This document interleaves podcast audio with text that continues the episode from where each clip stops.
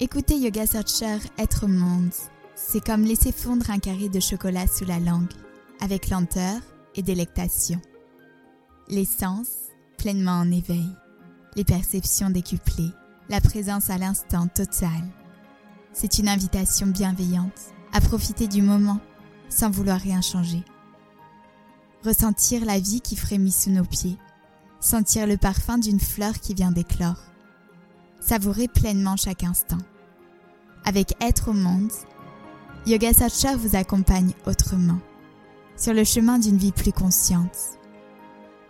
Que vous soyez en train de faire du yoga, de marcher pieds nus dans l'herbe fraîche, de lire, de faire des photos, de manger ou de regarder les étoiles.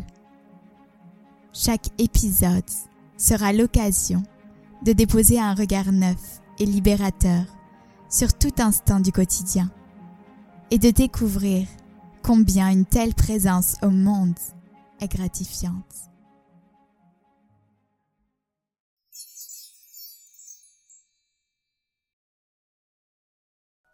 Parce que ces œuvres sont une ode de voyage, les créations de l'artiste Leda Makoro, d'origine turque, qui a grandi à Istanbul pour s'installer à après avoir étudié le graphisme et ses secrets, sont une invitation à l'exploration, dans l'espace et dans le temps.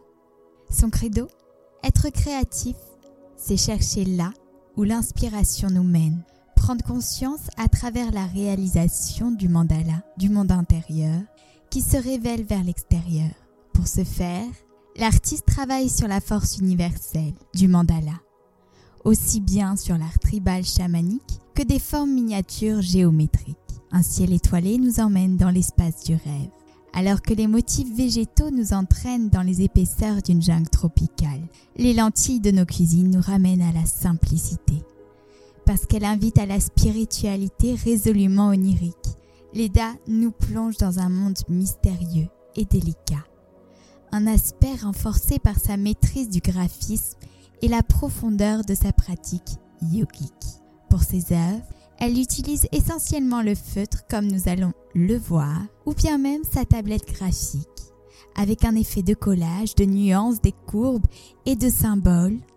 C'est simplement hypnotisant. Au cours de cette interview, j'ai donc, vous l'aurez compris, le plaisir de m'entretenir avec cette jeune artiste emplie de talent et d'ouverture qui, sous la résonance de son propre talent, sa pratique du yoga, ou bien même l'unicité de ses œuvres, offre un panel de compétences et de sagesse à un public qui souhaite tendre vers cet état d'harmonie et de bien-être. Nous allons ensemble découvrir comment réaliser de magnifiques mandalas avec sagesse, y ajouter de la couleur et aussi simplement profiter des paroles de lumière prononcées. Je vous souhaite une merveilleuse écoute et un agréable moment.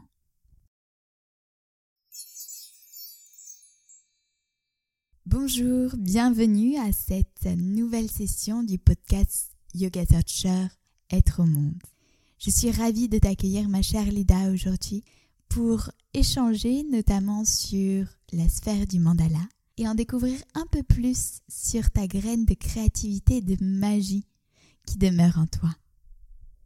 Je te remercie, ma chère Alice. C'est un plaisir pour moi d'être ici et de parler de cette discipline que je développe depuis euh, certaines années et qui euh, aide profondément à s'ancrer et à améliorer notre euh, état d'être, notre âme et notre cœur. Est-ce que tout d'abord, avant de commencer tout échange, tu pourrais me parler un petit peu de toi, te présenter? Quelles sont tes pratiques? Dans quelle sphère tu t'établis? Qu'est-ce qui t'inspire? Alors, on va commencer par le commencement. Euh, tout d'abord, j'ai un parcours artistique qui a commencé dès mon enfance avec des ateliers de dessin, de peinture, de sculpture inspirés de la famille, d'une mère euh, qui est créatrice, artiste, et d'un père qui est ingénieur qui, qui dessine beaucoup. Donc euh, de là est née cette envie de d'explorer le monde à travers euh, ce qu'on ressent et ce qu'on exprime à travers ses mains aussi. Donc en fait, c'était euh, du, du manuel qui s'est transformé petit à petit en graphisme, donc du digital vers lequel je me suis dirigée. Et j'ai rencontré le yoga il y a quelques années. Et ce qui s'est passé, c'est que mon, ma pratique yogique a aidé à sublimer l'art et l'art est devenu un moyen au service du yoga. Et, euh, et aujourd'hui, je suis fière de pouvoir présenter des séries euh, de postures de yoga et euh, des dessins énergétiques et tout ce qui touche un petit peu à la spiritualité. Et donc, je suis toujours sur le chemin d'exploration. Ce n'est que le début. On n'est que là pour apprendre et expérimenter. Et, et depuis cette révélation où l'esprit et le corps ne font qu'un, je continue à, mêler le yoga et le dessin. Merci pour cette belle réponse complète. Donc, si je comprends bien, tu, tu as ton compte, euh, tu travailles seul principalement. Alors, cette sphère aussi m'intéresse sur ton organisation en tant que jeune créatrice, en tant qu'enseignante de yoga. Est-ce que tu as une vie sans planning? Est-ce que c'est possible? Ou est-ce que tu as une forme d'organisation différente? Alors c'est une excellente question parce que euh, j'ai exploré plusieurs plannings, plusieurs possibilités. Euh, alors il y a aussi cette sensibilité euh, et l'élément R qui me constitue. Donc envie de s'éparpiller, de faire plusieurs choses dans la journée, ne pas se contenter de 24 heures et espérer qu'il y en ait plus pour faire encore toujours plus. Et euh, donc j'ai décidé que la meilleure façon pour moi d'organiser mes journées était euh, de prendre un rituel le matin.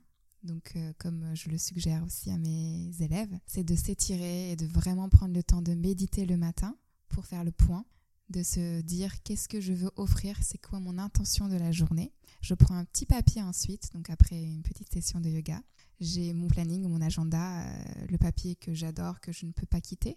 Et sur mon agenda, je note euh, la liste des choses que j'ai envie de faire. Et jusque-là, euh, les listes étaient un peu désordonnées parce que c'est vrai qu'entre le métier passion, donc on, a, on adore ce qu'on fait, et les obligations, l'administration, puisque quand on est seul, on a plusieurs choses à gérer, ce n'est pas que de la création.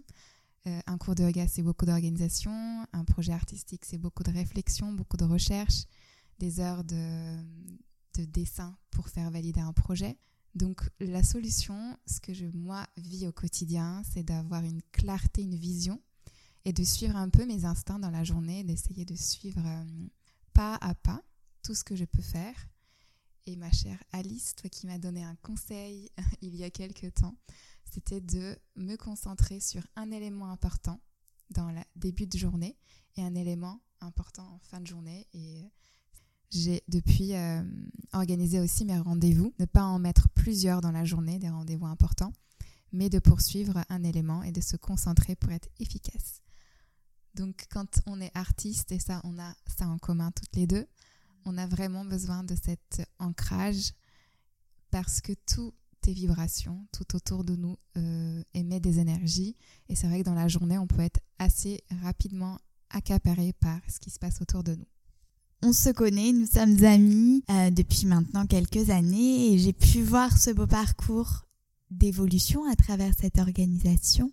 Et ça va également émettre en moi une nouvelle question. Qu'est-ce qui t'a poussé à devenir indépendante, à sortir de la voie de, l'entreprise pour te mettre principalement à ton compte en indépendante? Alors, euh, on va commencer par euh, des raisons purement rattaché au rêve. Disons que le monde du, du salariat était euh, quelque chose que j'ai euh, voulu expérimenter parce qu'il faut passer par là et je le conseille à tous et à toutes vraiment de comprendre le fonctionnement d'une entreprise. Euh, moi personnellement j'étais dans une multinationale avec une grande équipe à l'international, je voyageais beaucoup, ce qui était génial, mais cela restait limitante dans les expériences qu'on peut apprendre, qu'on peut explorer. Et euh, j'ai choisi de partir, de sortir de ce schéma qui euh, m'a ouvert des portes. Et je pense énormément à l'introduction de la loi de l'attraction, qui a fait que le jour où j'ai décidé que ma vie allait être différente, des opportunités se sont arrivées à moi. Euh, j'ai rencontré des personnes qui m'ont amené des projets, qui eux-mêmes ont recommandé et ainsi de suite, euh, de fil en aiguille, euh, j'ai pu trouver ma place en tant qu'indépendante. Et je partage aujourd'hui cette vision avec euh, plusieurs, plusieurs collègues, des gens qui, sont, qui font également plusieurs métiers comme moi, qui se sont un peu reconvertis entre le graphisme et le yoga et peut-être d'autres activités en plus. Et on explore toujours d'autres domaines. Donc, j'ai pris des cours de chant. Peut-être que je ferai des enregistrements de méditation en plus de tout ce que je propose. Donc, c'est-à-dire que être indépendant, c'est aussi chercher euh, là où l'inspiration nous mène. Et on n'est pas arrêté à un poste défini dans une entreprise. Euh, on a cette liberté d'être qui nous sommes et de continuer à chercher qui nous sommes. Et des fois, parmi ces obstacles, on découvre des nouvelles choses. Et je peux dire que hum, moi, depuis que je suis à mon compte, ça va faire un peu plus de deux ans, euh, j'ai retrouvé une nouvelle Leda. Je pense qu'elle a eu énormément euh, de difficultés à se lancer et aujourd'hui, euh, je, je, peux affirmer que je n'ai jamais été aussi heureuse et aussi épanouie que quand voilà, j'ai pu réaliser mes rêves d'être à mon compte. Donc c'est une notion d'épanouissement, une notion de liberté, une notion d'évolution aussi en continu. Et dans justement cette notion de processus créatif, quand tu te lances dans un nouveau projet, dans la structure d'un cours de yoga, qu'est-ce qui va t'aider à te concentrer, à structurer tes idées? Est-ce que c'est l'entrée dans un état méditatif? Est-ce que tu as un rituel, une forme de respiration que tu aimes pratiquer? Pour le yoga, en tout cas, euh, c'est un domaine euh, que j'essaye de raccrocher à l'art puisque lier ses passions, euh, ça ne fait que amplifier le bonheur de faire ces métiers-là. Euh, le processus, euh, pour moi, c'est de, sentir l'espace, de, d'harmoniser l'espace avec de l'encens, de la sauge, palo santo, quelque chose qui va venir neutraliser l'espace, puisque moi-même, je sais que quand j'arrive dans le cours, j'ai évidemment parcouru peut-être à vélo tout Paris, où j'ai pris le métro, donc j'ai été dans une autre euh, qualité d'esprit, d'âme, et j'ai envie d'enseigner avec quelque chose de neutre, de bon, de sain. Donc moi-même, j'ai besoin de faire ce point. Ensuite, euh, une musique, c'est très important pour moi d'avoir une musique euh, relaxante, c'est des playlists, toujours à la recherche de chansons. Je m'approche de plus en plus des musiques ethniques qui vont nous peut-être ramener à quelque chose de, naturel, de, qui va à la source peut-être des chants d'oiseaux, de la nature, parfois tout simplement un, bol tibétain euh, qui fait un gong et qui peut durer pendant tout un cours ou au début dans la méditation.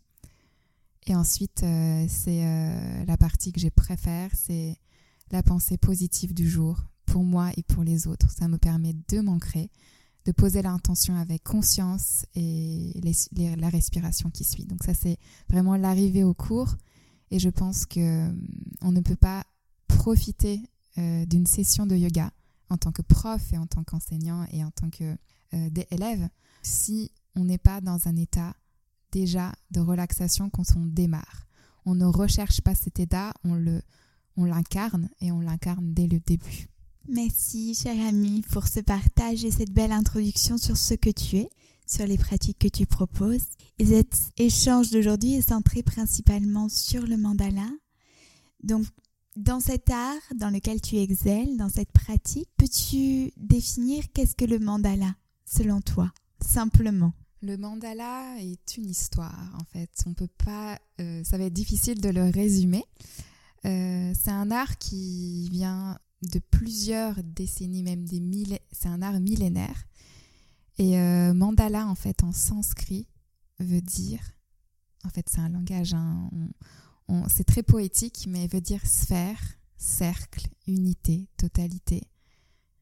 Et en fait, c'est quelque chose qu'on retrouve dans le monde, donc sans vraiment rentrer dans tous les détails. Euh, mandala, c'est une création qui part d'un point et qui se diffuse autour comme une énergie qui part d'un point de l'atome, on peut imaginer une cellule. Et c'est l'art que les Tibétains ont, par exemple, et les bouddhistes aussi, ont pris comme exemple pour euh, représenter la vie dans la partie éphémère, parce que réaliser le mandala, l'objectif, ce n'est pas la réalisation telle qu'elle, de faire quelque chose de beau et de circulaire, c'est le chemin, donc c'est chaque grain de sable posé par chaque équipe de bouddhistes. Ça peut être seul ou à plusieurs. Et lorsque le dessin normalement est terminé, on valide que la vie continue. Donc dans le cycle, on va tout effacer pour recommencer. Alors dans l'Occident, ça a été quand même ramené comme euh, une pratique euh, moins éphémère, quelque chose qui relève de l'art-thérapie, qui relève aussi d'un développement, d'un outil de développement personnel. C'est cette partie-là que je travaille plus. Donc ce que je crée, je ne le détruis pas derrière, mais j'en prends énormément conscience que ce que je fais, c'est une allégorie de la vie.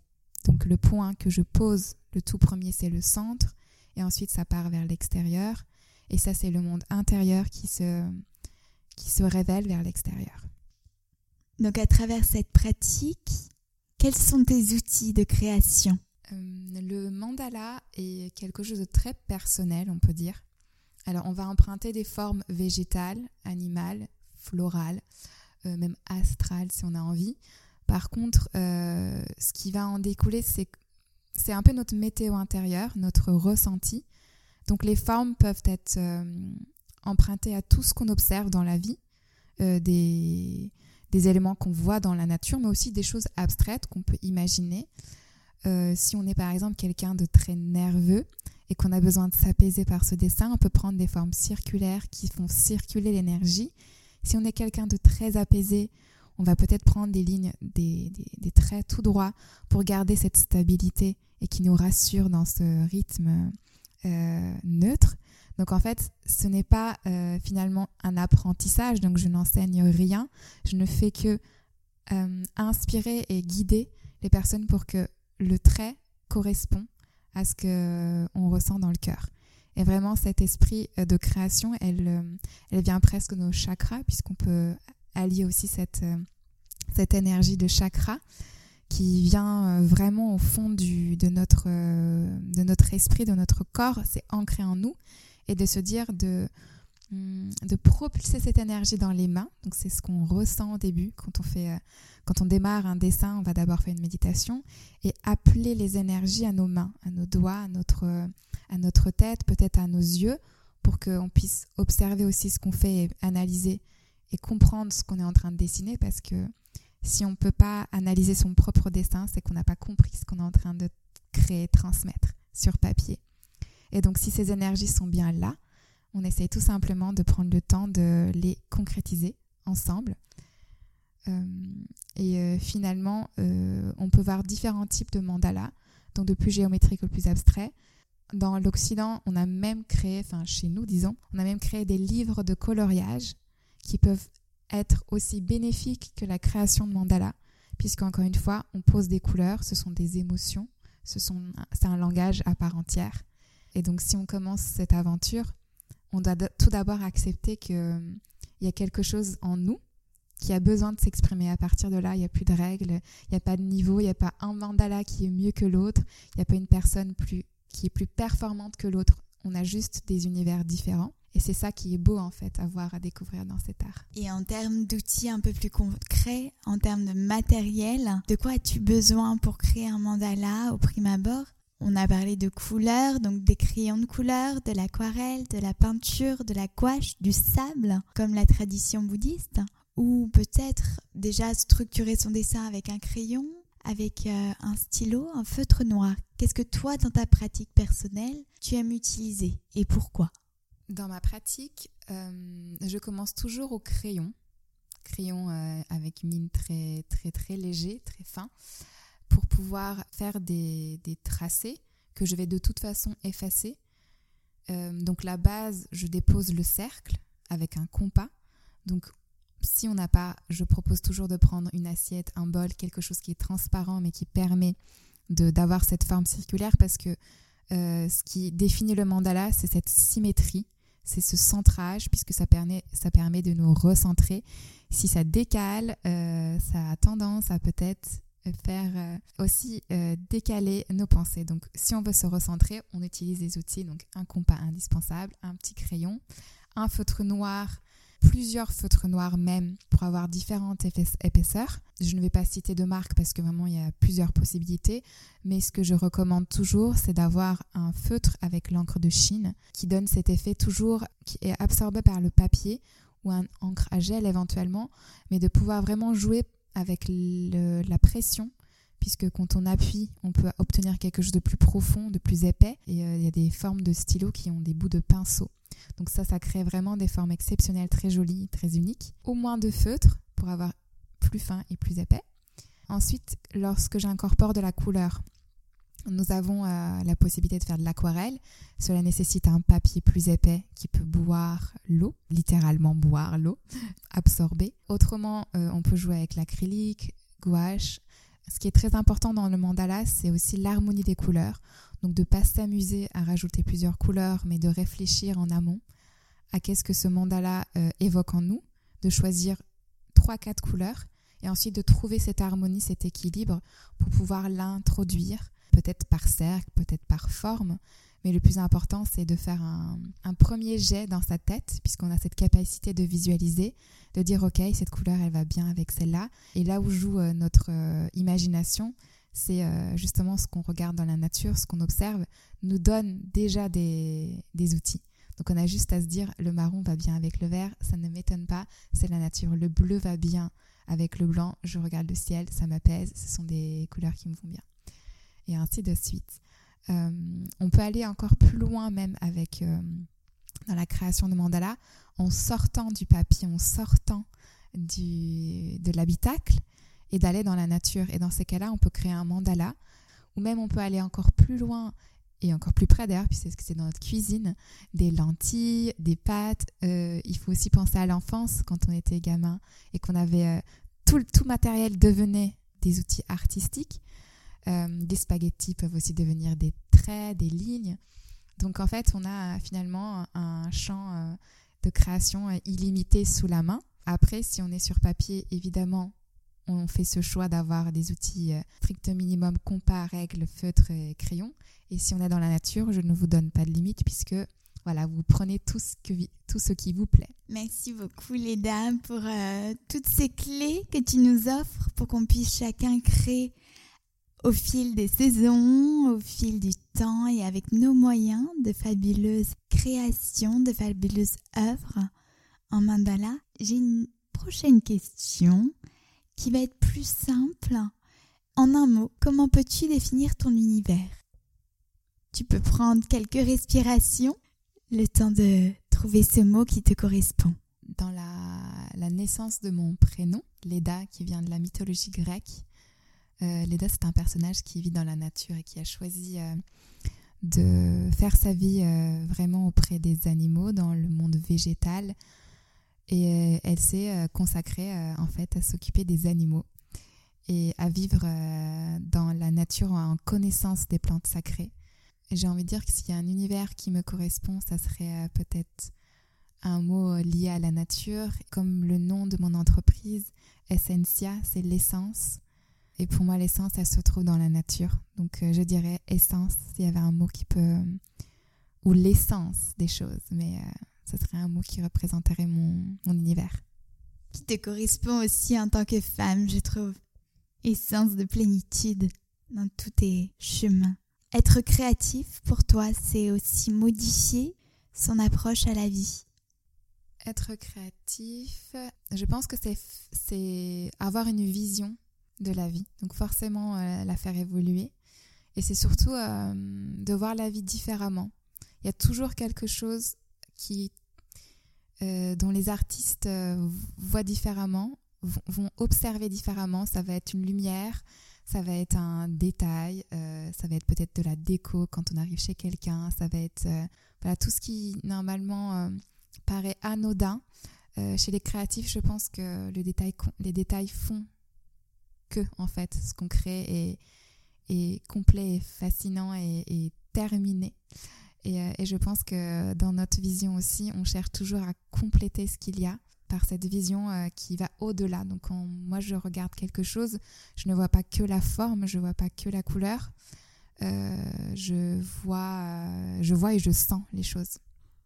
Donc il se peut que effectivement cela donne un exemple d'évolution puisque ça veut dire que rien n'est complètement figé. Et de toute manière, je pense que tout est vibration. Donc en partant de là, euh, l'évolution est, juste présente dans tout. Je te rejoins tout à fait cette forme de, vision qui, qui évolue, sur cette forme de sensibilité propre au créatif également.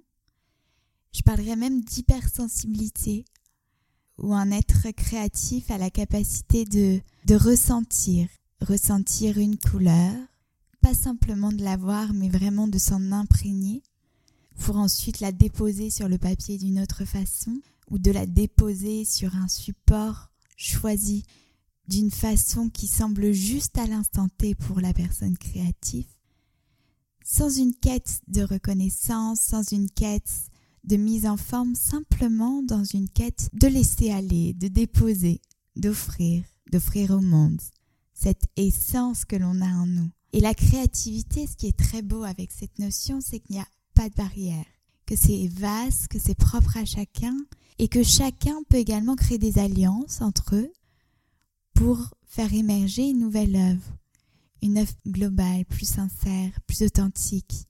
C'est une créativité qui peut se faire seule, qui peut se faire à plusieurs, qui peut se créer, se transformer, se développer Donc c'est toute une mouvance, tout un processus. C'est ça qui est très beau. C'est magnifique ce sujet. Donc pour revenir à, cette forme aussi du mandala et terminer dessus, est-ce que pour toi, la création du mandala peut permettre de sortir d'une impasse, de surmonter des difficultés? Le fait de créer, ça nous permet de libérer l'esprit et de, voir autrement une impasse, une difficulté intérieure ou extérieure à nous-mêmes. Merci Alice pour euh, cette introduction et euh, cette explication du mandala qui est effectivement tout ce que tu dis est juste, tout ce que tu dis euh, a du sens puisque si on part du principe que déjà dessiné, même pas encore le mandala, juste dessiner, que quel que soit notre niveau, est déjà une base pour s'apaiser. C'est un moment qu'on a avec soi, alors, on peut être évidemment dehors, on peut être euh, dans, un, dans une ambiance où il y a du, de la musique, des bruits de l'extérieur. Mais quoi qu'il en soit, c'est comme quand on lit et quand on dessine, on rentre dans son propre cocon. On est, on est soi-même avec sa feuille. Alors, on peut avoir différents euh, outils hein, pour dessiner. Euh, quand je dis dessiner, c'est aussi peindre, c'est toutes sortes de créations. Et pour le mandala, en l'occurrence, je peux dire quelques bénéfices, euh, ce qu'on obtient en faisant euh, les mandalas, puisque c'est un art qui a été euh, utilisé dans beaucoup, beaucoup de thérapies, comme je disais, autant en entreprise pour calmer le mental que dans des écoles pour les enfants, pour augmenter la concentration. Et donc, la première, le premier objectif d'un mandala, ce que ça nous apporte, c'est le calme intérieur, justement parce qu'on rentre dans ce cocon de d'introspection, c'est le papier qui vous écoute, qui est là pour vous, et vos mains et vos yeux qui se coordonnent pour que votre âme puisse s'exprimer. Donc c'est la base.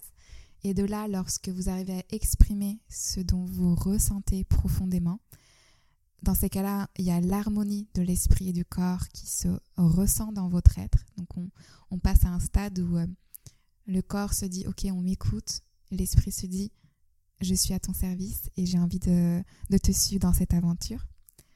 Ensuite, ça nous permet de revenir à l'instant présent, puisque chaque trait, chaque euh, forme qu'on crée est dupliquée dans le mandala. Donc on commence avec une forme et on duplique tout autour du cercle, ce qui fait que la forme est terminée et on passe ensuite au cercle élargi autour. Ensuite, euh, dans le mandala, il y a une certaine rigueur, donc on est beaucoup dans la symétrie, euh, dans quelque chose qui est euh, pour nos yeux une, euh, façon. Euh, c'est comme si le trait ne s'arrêtait jamais en fait. C'est floral, c'est des pétales de fleurs qu'on va retrouver tout autour, quasi identiques. Et c'est ça qui va nous, apaiser dans le regard, puisqu'il y aura une neutralité comme un trait droit, mais avec des formes plus, naturelles. Et dans, cet dans cet exercice, on a l'hémisphère gauche de la rigueur, de l'organisation qui est sollicité pour avoir ce travail de, de, perpendiculaire, d'aligné, de symétrique, euh, de centré aussi, et notre hémisphère droite, droit, qui va nous faire travailler euh, notre créativité, qui va laisser euh, libre cours aux formes qui des fois vont peut-être sortir des cercles et on va en créer quelque chose de nouveau. Ensuite, on aura euh, l'occasion avec les mandalas de mieux se connaître, puisque je faisais allusion tout à l'heure à l'analyse de son propre dessin. Ce qu'on verra euh, quand on verra le résultat, cela sera le, la synthèse de notre euh, esprit qui parle. Donc si c'est très mouvementé, c'est très agité, on se dira d'accord, c'est le moment peut-être de, de, se calmer. C'est quelque chose de très doux, très calme, on se dira je peux peut-être chercher une activité qui va me donner plus d'énergie derrière. Mais en tout cas, ça sera un point avec vous-même. Ensuite, ça va booster votre confiance en soi, en vous. Euh, puisque quelle que soit la, simplicité ou le, trait que vous avez utilisé, le résultat est toujours magnifique. Parce qu'en dupliquant les formes, on obtient quelque chose de complètement abstrait. Et euh, même si on met que des points, que des traits, que des ronds, que des carrés, euh, le résultat est complètement rayonnant et, en, totale vibration avec vous-même. Donc ce sera toujours, vous pourrez dire, voilà, j'ai développé mon potentiel créatif avec peu de choses. Après, on verra, il y, a des, niveaux supérieurs où on va très loin dans les détails, mais déjà très simple, avec quelques traits, vous pourrez déjà vous ressentir mieux dans votre corps, dans votre esprit. Et ensuite, donc, euh, ça développe la concentration. Donc, ce que je disais à l'école pour les enfants, c'est utiliser. Enfin, moi personnellement, j'ai des souvenirs de moi à 3 ans en maternelle. J'ai gardé même ces mandalas. Alors, c'était du coloriage, où on complétait les traits. Je pense que ça m'a aussi euh, inspiré jusqu'à ce jour. Euh, donc ça développe la concentration puisqu'on essaie de remplir des couleurs à l'intérieur des traits. Puis euh, on, a le on, développe un peu notre capacité de, de dupliquer, c'est-à-dire qu'on a la moitié du mandala, on doit dessiner l'autre moitié. Et ça c'est un très bel exercice aussi pour euh, pouvoir trouver en nous la capacité de continuer, de jamais s'arrêter. Et en disant voilà, moi j'ai un exemple, je peux faire, je peux faire la suite. Ça me donne un... Comme, euh, comme si on présentait une main à une personne en disant tiens, euh, je t'accompagne et je t'aide à développer ton dessin.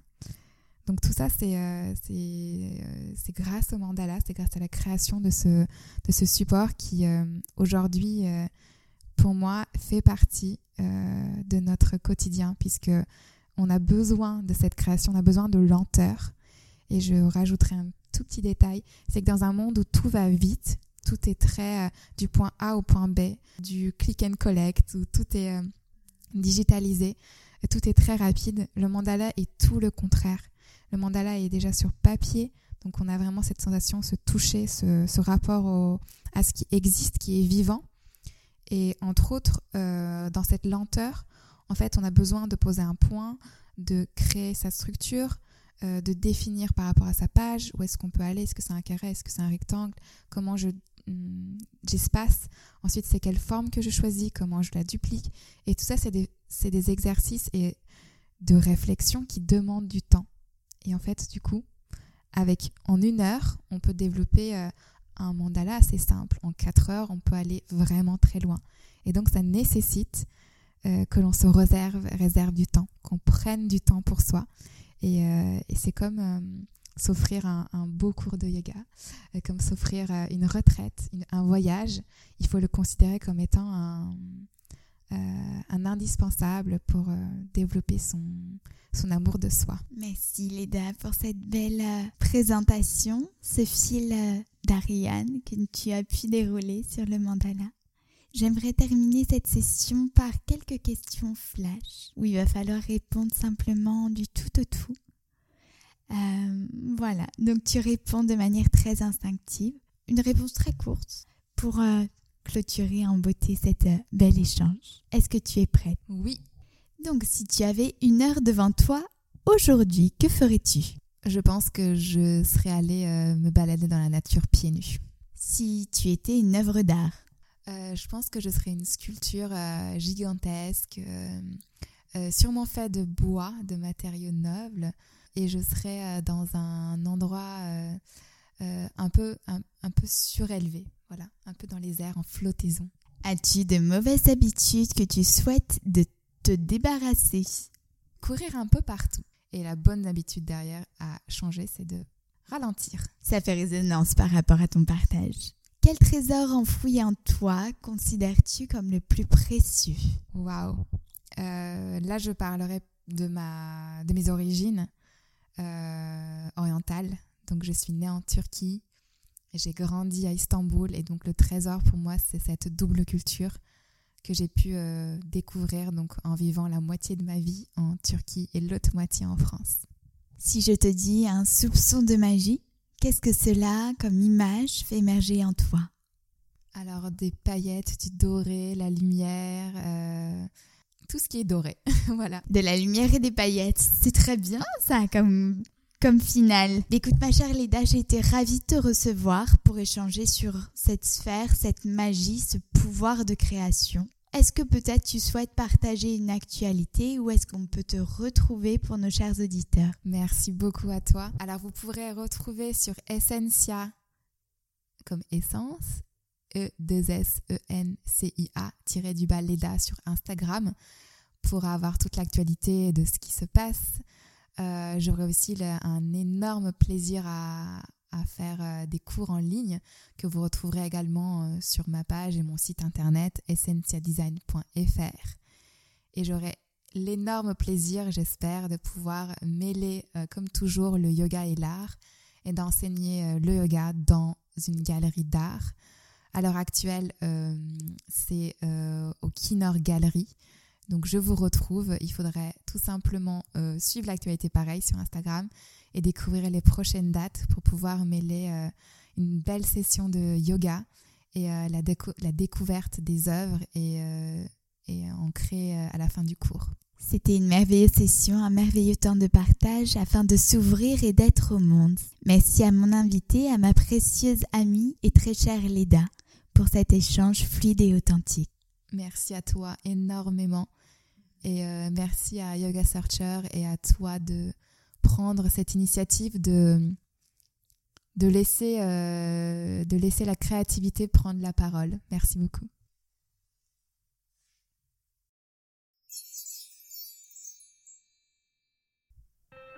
Merci de vous joindre à nous cette semaine sur Yoga Searcher Être au monde.